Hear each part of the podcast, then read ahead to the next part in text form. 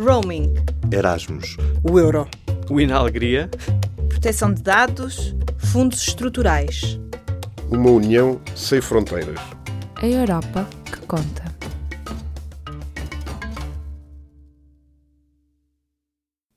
Bem-vindo, Carlos Pimenta, à Europa que conta. Foi o relator do Parlamento Europeu sobre a qualidade da carne na Europa. Diz que foi um relatório histórico aprovado por quase unanimidade, mas com trava amargo porque não impediu a crise das vacas loucas. O que é que desencadeou esta comissão de inquérito? No final dos anos 80 houve um, uma grande comoção na Europa só à volta do problema da, da qualidade da carne. Porquê? Começaram a aparecer casos repetidos de bebés masculinos que desenvolviam seios, peitos e outras perturbações uh, que se via de natureza hormonal. Depois, isto foi sobretudo na Itália, depois apareceram uh, grandes depósitos de hormonas que eram injetadas ilegalmente nos animais. Isso apareceu na Alemanha e depois noutros Estados-membros. Bom, houve um, decisões, crise de confiança, os consumidores a, a deixarem de, ou diminuírem brutalmente a compra de produtos animais, situação de crise. Parlamento Europeu decidiu criar uma comissão de inquérito especial com poderes quase judiciais, como aqui as comissões de CPIs de inquérito no Parlamento Português, e uh, Madame Simone Veil, que era, tinha sido Presidente do Parlamento Europeu e que era, que era Presidente de um dos grupos principais do Parlamento, uh, sugeriu-me que eu fosse porque tinha sido Estado de Estado da Defesa do Consumidor em Portugal e tinha acabado de chegar ao Parlamento Europeu em 87. E isto foi nomeado em 88. Pronto. Ao longo de vários meses, ouvimos testemunhas e testemunhas, dezenas, científicos, uh, representantes do, dos sistemas de controle de qualidade da carne, veterinária, matadores, tudo, toda a fileira da carne dos vários países europeus. Inclusive até ouvimos um, um mafioso, porque era, uh, que veio sob escolta em, em sessão à porta fechada, estava, estava sob guarda da polícia a aguardar julgamento noutro sítio, que também deu o seu testemunho, muito útil. Mas porquê que ele estava ligado? porque estava ligado. Isto era uma coisa como a droga. Inclusive houve veterinários assassinados na Bélgica e noutros sítios por se oporem. E esta comissão de inquérito, que terminou em 89 e cujo relatório foi aprovado com uma enorme maioria no Parlamento Europeu, descobriu a falência do sistema total. Mas a falência era total, porque uh, era dito que era proibido uh, administrar hormonas uh, para crescimento. No fundo, que é, qual, no fundo, onde é que está o problema? Primeiro, num sistema industrial de produção de carne, uh, o, que, o, que, interessava era fazer chegar os animais o mais pesados possível e o mais rapidamente possível ao matador e depois para o talho com um aspecto de fresquinho, mesmo que o fresquinho resultasse da injeção posterior ao abate de mais substâncias químicas para manter o aspecto ver vermelho acabado de abater. Bom, uh, todos nós já tivemos a experiência, os que comem carne, de comprar um lombo e depois no forno encolher. Sim. Pronto. Encolher, míngua. Minga muito. Mi, míngua muito. E, e há uma parte que é natural, porque é mesmo assim, todos nós somos feitos de água em grande parte e, os animais também, mas uh, os animais eram injetados com produtos da família das cortisonas e outros para uh, que a água que bebessem não saísse em urina ou em suor, mas saísse em, uh, mas ficasse dentro de, de, de, do, do, músculo e, portanto, aumentasse o teor de peso e estava-se a comprar água ao preço de carne, água ao preço de bife. E, além disso, água contaminada, porque estava, o animal vinha com químicos que não era suposto ter e que o consumidor estava a comê-los. Uhum. Pronto. Isto vem a ser mais grave num outro ponto levantado pelo relatório que se descobriu, que foi o uso generalizado de antibióticos que, porque os animais, naquelas uh, criações intensivas, uh, em que estão todos empilhados uns em cima dos outros, o que é uma coisa perfeitamente desumana em termos de, de, vida, em termos de tratamento de um ser vivo, que é outro problema, o problema do, do bem-estar animal, mas que também existe e, é grave.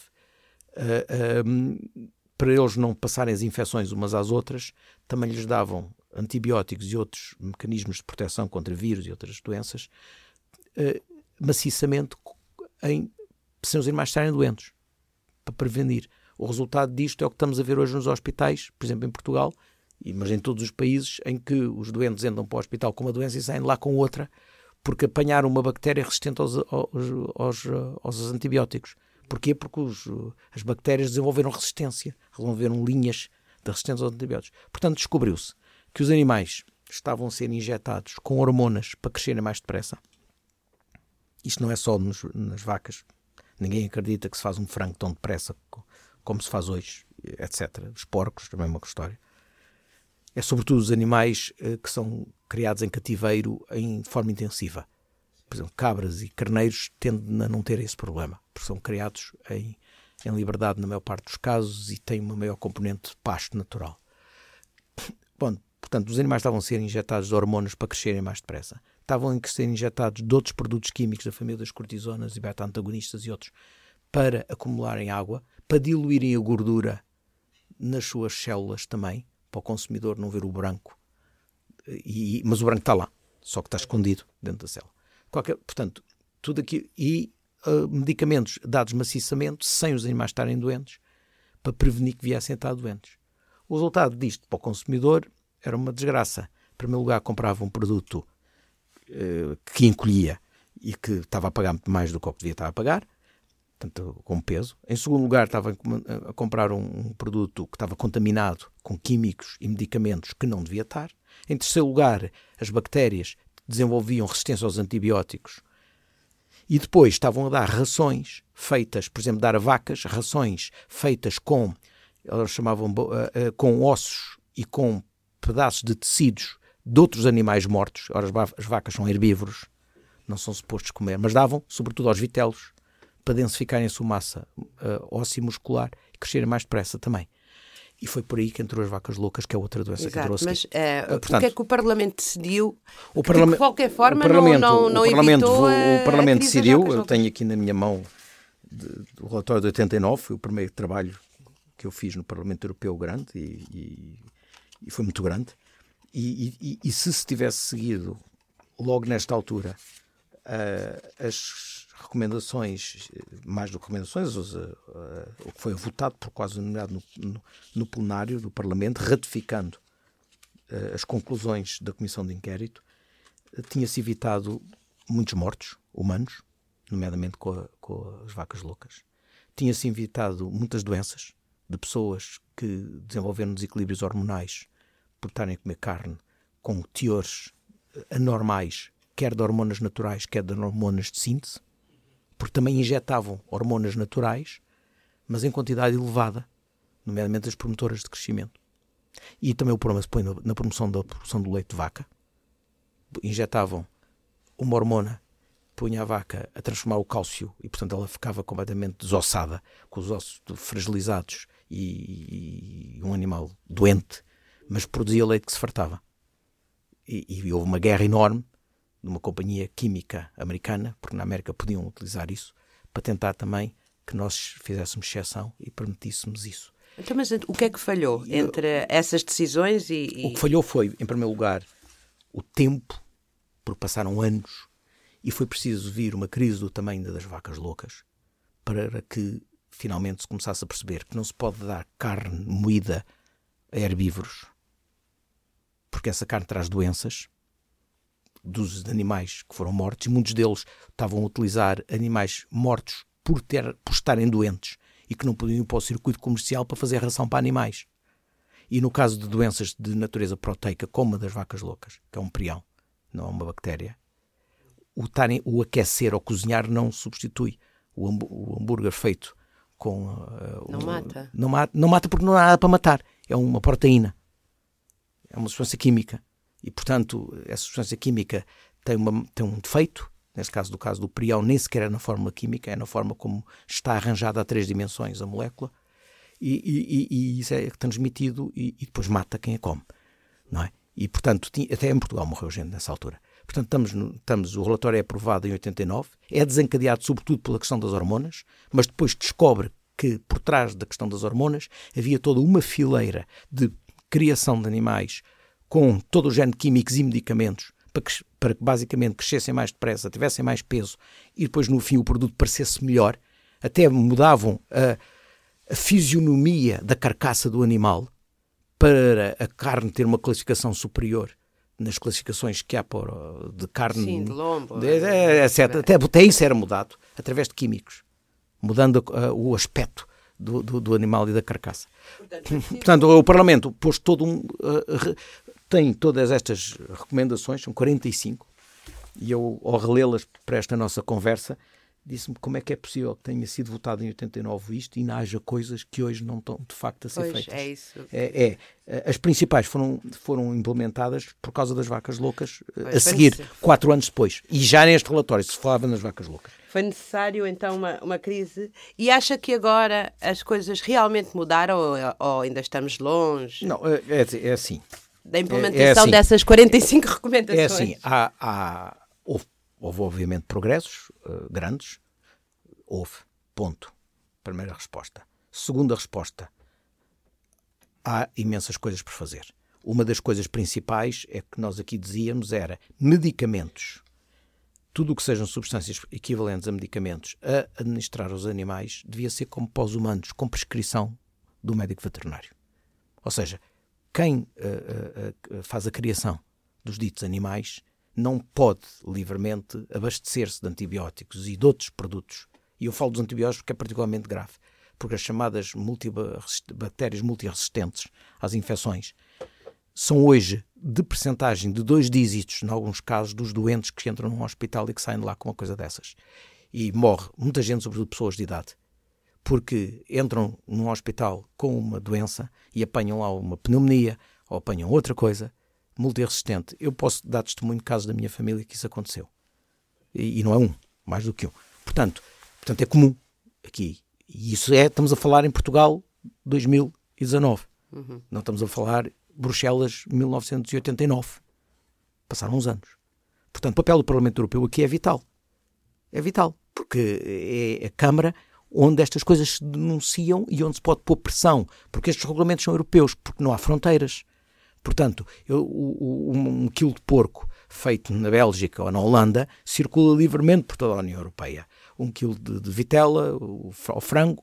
Portanto, as normas têm que, têm que ser europeias. Os sistemas de controle têm que ser equivalentes, seja na criação, seja no abate, seja na distribuição, seja na venda ao consumidor final. E como é que o Parlamento, como é que a Europa consegue controlar eficazmente também o que vem de fora da Europa? Porque, nós, porque a Europa claro, importa. Claro, isso está, está a tocar uma guerra que foi uma grande guerra. Porque nos Estados Unidos, para ir direito a um dos grandes mercados com o qual a Europa tem relações, uma parte destes produtos químicos são autorizados. Inclusive houve guerras épicas judiciais em que, por exemplo, escolas diziam que não queriam comprar carne que tivesse sido, de animais que tivessem sido injetados com as hormonas, normalmente de crescimento, ou de produção excessiva de leite. E os produtores desses químicos levavam ao tribunal essas escolas dizendo que não podiam discriminar porque como o produto estava autorizado, essa escola não podia deixar de não comprar, o que é uma violação do direito de livre escolha do consumidor, seja ele individual, seja ele uma instituição. Pronto. A pressão foi brutal, você não faz ideia da pressão do lobby que tínhamos e depois tem outros casos mais caricatos de animais castrados que depois não têm testosterona, etc. E portanto têm que levar uma injeção. E se levam injeção já estão em violação das regras europeias e qual é o nível que podem ter, etc. Portanto, isto foi uma grande guerra. Uh, mas a Europa não, não, não cedeu su, no seu essencial. No seu essencial. Uh, cedeu em algumas coisas em algumas portas, portas e portinhas de entrada. Mas, mas no essencial a Europa não cedeu e no essencial se é detectado que entram produtos fora do, do, espaço da União Europeia, da União Aduaneira, que não respeitam as normas, eles serão confiscados e esse produtor ou esse país pode ter sanções graves que podem levar até a interdição, proibir. Desse, já aconteceu esteve sempre eh, muito ligada às questões de defesa do consumidor. Como é que vê o papel da, do Parlamento Europeu ao longo destes anos na defesa do consumidor? Foi, tem sido crucial. Tem. O Parlamento Europeu tem, tem um, enquanto eu lá tive, fiz parte do, do, de um grupo voluntário de deputados, o Eurogrupo pela Defesa do Consumidor, que tinha o apoio e a ligação às associações de defesa do consumidor da, da Europa toda, direta. Ou seja, eram legisladores em ligação direta não apenas às pessoas, normalmente, que, que, que, apresentavam queixas, reclamações, o que é normal, mas diretamente às, às DECOs dos vários países. Pronto, da altura. E eu lembro de, de ter muitas conversas com, com, com o Dr. Ataíde, que era o presidente da DECO na altura, aqui em Portugal, se a memória não me falha nesses anos. E então levantavam-se questões em que houve realmente esta interação entre associações de defesa do consumidor, cidadãos e deputados europeus, fez avançar as coisas a favor das pessoas. Por exemplo, dar meia dúzia de exemplos. Compras à distância. Na altura não havia a febre das compras pela internet, que é agora, até porque andamos para, para os anos 90 e não era todo isto. Mas já havia muitas compras postais. Havia os catálogos que as pessoas recebiam em casa e que encomendavam. Era frequente, sobretudo entre compras de um país para o outro. A pessoa está aqui em Portugal e faz uma compra de um produto qualquer, vem de França. E depois o produto ou vinha partido, ou, ou era pura e simplesmente uma burla, porque aquilo que parecia todo brilhantinho, todo bonito no catálogo e não sei o que, com uma descrição, depois não era nada daquilo, ou vinha estragado, enfim, uma coisa que fosse. O consumidor, para já, naquela altura, não sequer tinha uh, quem vendia a obrigação de retomar uh, com custo zero. Portanto, a pessoa. Ah, e depois ainda havia pior, isso foi outra diretiva, que era a pessoa uh, receber o produto em casa e se não o devolvesse, tinha que ir ao correio pagar o, o reenvio. Se não o devolvesse em X dias, era-lhe mandada a fatura e ficava devedora. E depois a seguir tentavam cobrar. Pois. Logo por aí.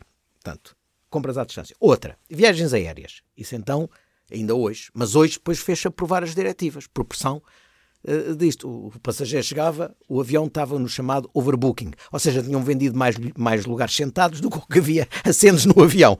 E, e, a pessoa com o lugar comprado e as malas ali, a família e tal, ficava em terra.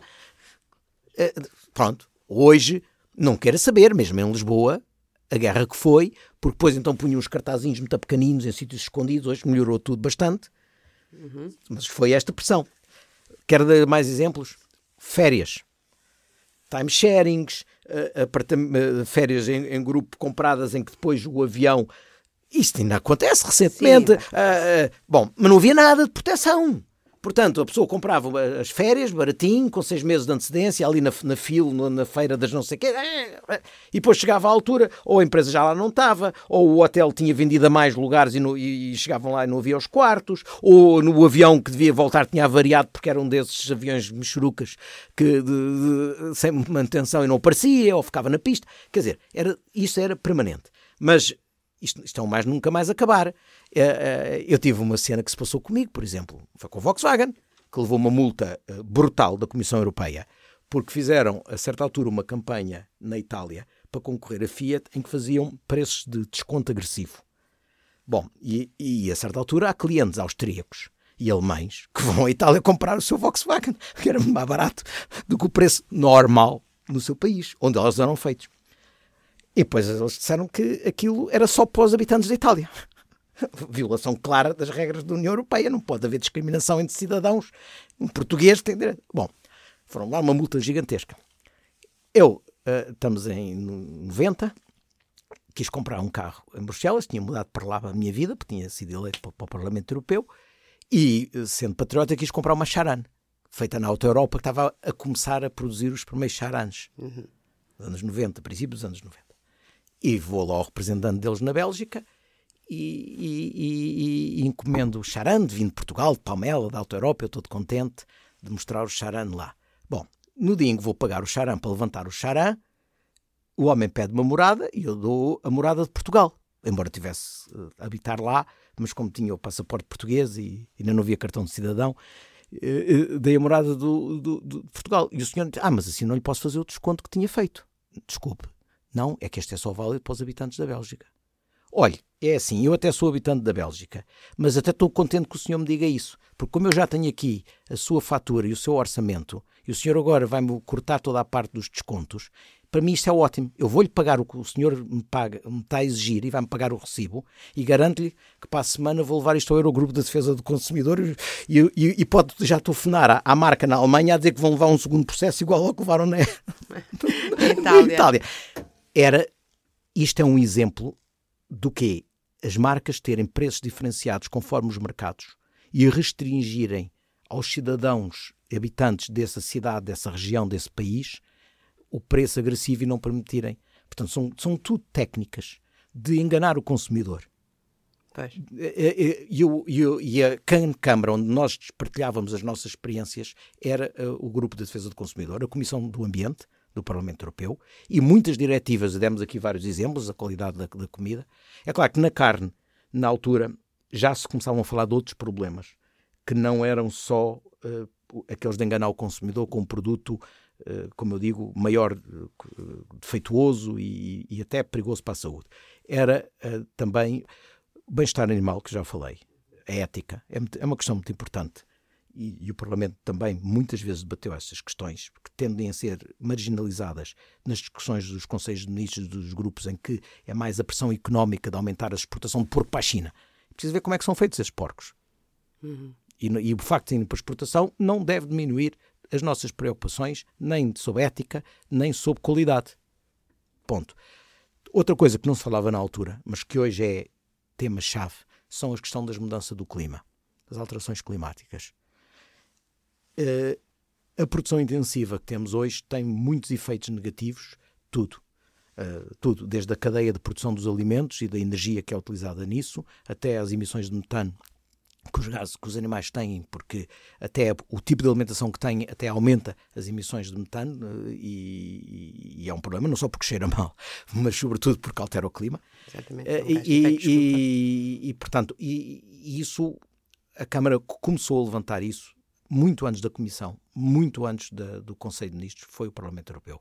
Uhum. Eu, os 12 anos que lá estive, devo-lhe dizer que foram 12 anos de uma enorme liberdade de de ouvir o que as pessoas tinham para dizer, de poder agarrar no, no, no, nos temas, de ter direito, desde a Organização Mundial de Saúde até à FAO, até às grandes organizações científicas internacionais, de obter informação séria, relevante, que permitisse encostar à parede os responsáveis políticos, executivos, quer nacionais, quer europeus, e provocar mudanças legislativas se conseguisse convencer colegas meus em número suficiente para fazer pressão à Comissão para haver uma iniciativa legislativa europeia. E muitas delas houve, falámos aqui de algumas. Muito bem. Em suma, andou-se muito, mas ainda há muito a andar, não é? Exatamente, há imenso a andar.